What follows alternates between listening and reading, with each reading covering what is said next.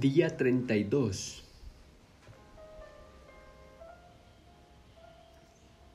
En un relato sorprendente, vete a tu casa a vivir con tu familia y cuéntales lo misericordioso que ha sido el Señor contigo. ¿Cómo te llamas? Son palabras que el Señor le dice a un hombre que le dicen endemoniado de Gadareno. Este hombre hace muchos años está aprisionado, atormentado. Intentan controlarlo con cadenas. Vive en el cementerio, muy diciente de ser un muerto viviente.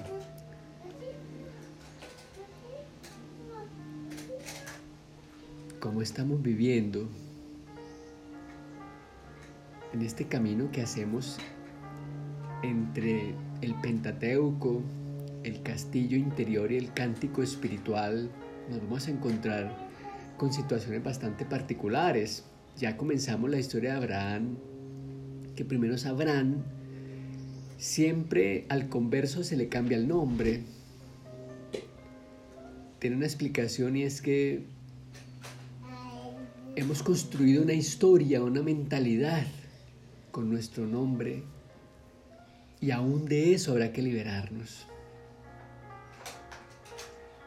El relato de hoy del Evangelio nos llega muy bien para lo que estamos trabajando. Un hombre encadenado, atormentado. Pero al acercarse Jesús,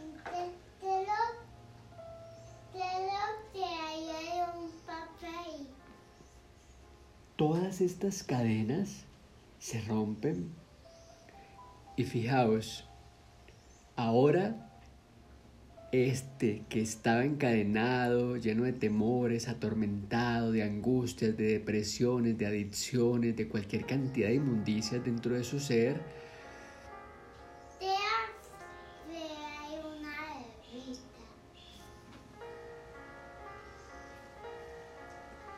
pues ahora está en su sano juicio, sentado y vestido.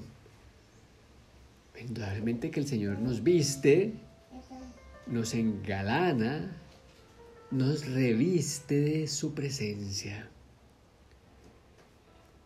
Curiosamente hoy terminamos el primer episodio del cántico espiritual y la primera morada del castillo interior. Vamos de la mano, uno y otro. Y Juan de la Cruz nos dice precisamente para aquellos que sienten lo, lo del endemoniado Gadareno, que estaban sin él, Siempre que tengamos un pensamiento suicida, un pensamiento de angustia que solo calmemos con cosas banales, pues ahí está este verso. Y era sido como si dijera, al tiempo que quise comprender tu presencia, no te hallé. Y quedéme desasida de lo uno y sin asir lo otro penando en los aires de amor, sin arrimo de ti y de mí. Esto es un vacío tremendo el que está narrando Juan, pero porque ya ha reconocido su presencia. Esto que aquí llama el alma salir para ir a buscar al amado, llama a la esposa en los cantares levantar, diciendo, levantarme he y buscaré al que ama mi alma rodeando la ciudad por los arrabales y las plazas. Busquéle, dice, y no le hallé. Llagáronme. Levantarse el alma esposa se entiende allí, hablando espiritualmente, de lo bajo a lo alto, que es lo mismo que aquí dice el alma salir, esto es, de su modo y amor bajo al alto amor de Dios. Pero dice allí la esposa que quedó llagada porque no le halló. Y aquí el alma también dice que está herida de amor y la dejó así. Por eso el enamorado vive siempre penado en la ausencia porque él está ya entregado al que ama, esperando la paga de la entrega que ha hecho y es la entrega del amado a él. Y todavía no se le da. Y estando ya perdido a todas las cosas y a sí mismo por el amado, no ha hallado la ganancia de su pérdida, pues carece de la posesión del que ama su alma. Esta pena y sentimiento de la ausencia de Dios suele ser tan grande a los que van llegando al estado de perfección al tiempo de estas divinas heridas. Heridas espirituales de amor. Hemos dicho en otras ocasiones que a los santos hay que leerlos literalmente. Pues es, lo que hacemos y contrastamos un poco con lo que nos vamos encontrando. En el caso de hoy, este endemoniado que sufre tanto en esta adicción que es pasar su afecto, el afecto hacia Dios dentro de sí, a un objeto exterior, alcohol, drogas, pornografía, noticias. Y al pasar ese afecto a otra cosa exterior, queda efectivamente sin posibilidad, ausente del otro que vive en él, que lo acompaña, que es Dios mismo. Por eso Jesús, cuando de verdad lo vemos, cuando de verdad nos entregamos, ya no sufrimos, ya no tenemos rencores, ya no tenemos envidias ni egoísmos, es un camino en el que estamos.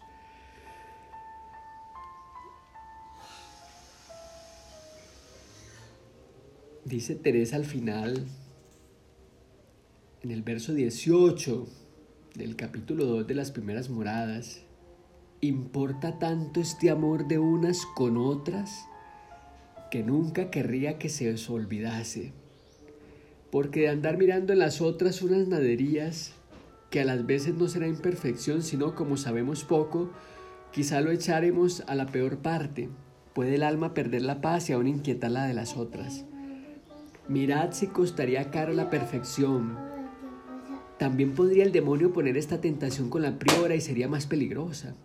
Para esto es menester mucha discreción, porque si fuesen cosas que van contra la regla y constitución, es menester que no todas veces se eche a buena parte, sino avisarla, y si no se enmendare al prelado. Esto es caridad. Y también con las hermanas, si fuese alguna cosa grave, y dejarlo todo por miedo si es tentación sería la misma tentación. Mas hace de advertir mucho, porque no nos engaña el demonio, no lo tratar una con otra, que de aquí puede sacar el demonio gran ganancia y comenzar costumbre de murmuración, sino con quien ha de aprovechar como tengo dicho. Aquí, gloria a Dios, no hay tanto lugar como se guarda tan continuo silencio, más bien es que estemos sobre aviso. Amarnos unos a otros. Dice Teresa que en los momentos más difíciles, donde hay murmuración incluida sobre esos otros, hay que sacar el amor en vez de la murmuración, la conmiseración del otro. Siempre que hablemos de alguien mal o para criticarle o para juzgarlo, tratemos de comprender su estado y oremos por esa persona y transformemos nuestra mente con respecto a esa persona, sobre todo en terrenos donde hay tanta trampa, digámoslo, de la cultura, que nos pone a hablar de políticos, de deportistas, de la farándula, de la moda, de tantas cosas nos ponen a hablar y sobre todo de personas que no conocemos y juzgamos sin verlo siquiera. Por eso es una trampa la política porque nos pone a hablar de alguien que no conocemos. Estamos empezando esta grandiosa historia de Abraham. Vendrán cinco capítulos completos alrededor de la historia de Abraham. Abraham se marchó tal como le había mandado el Señor y con él fue Lot. Tenía Abraham 75 años cuando salió de Harán. Abraham llevó consigo a Sarai, su mujer, y a Lot, su sobrino, con todos los bienes que había obtenido y la gente que había adquirido en Harán. Salieron para ir a la tierra de Canaán y llegaron a la tierra de Canaán. Abraham atravesó la tierra de Canaán hasta el lugar sagrado de Siquem, hasta la encina de More. Los cananeos habitaban entonces en el país. El Señor se manifestó a Abraham y le dijo, A tu descendencia daré esta tierra. A nosotros nos habla, a los endemoniados que tenemos tantas cosas en nuestro interior, nos habla, porque finalmente Jesús vino por nosotros, atravesó un lago con sus discípulos y llegó hasta nosotros y nos dejó en nuestro sano juicio sentados y vestidos. Abraham construyó allí un altar al Señor que se le había manifestado. Recordemos el primer elemento que hemos visto aquí en este trabajo es el altar para el Señor. Desde allí pasó a la montaña al oriente de Betel, donde plantó la tienda entre Betel a occidente y Ay a oriente y construyó allí un altar al Señor e invocó el nombre del Señor. Después Abraham reemprendió el viaje yendo por etapas al Negev, al desierto. Ya va a comenzar Abraham su camino hacia Egipto, con Simón del Carmel acompañándonos, al fondo Eric Satie, nos tienes conocimientos, una composición magistral de este simbolista. Seguimos poco a poco este camino de vida interior. No olvidemos que termina la primera canción de este cántico espiritual haciéndonos énfasis en las heridas espirituales de amor, en lo que sentimos por su ausencia y en la búsqueda que tenemos de Él por todas partes. El endemoniado, como no tiene fuerzas para salir a buscarlo, ve misteriosamente como Él viene, porque viene por los enfermos, por nosotros. Tenemos que comprenderlo para recibirlo y estar dispuestos a liberarnos.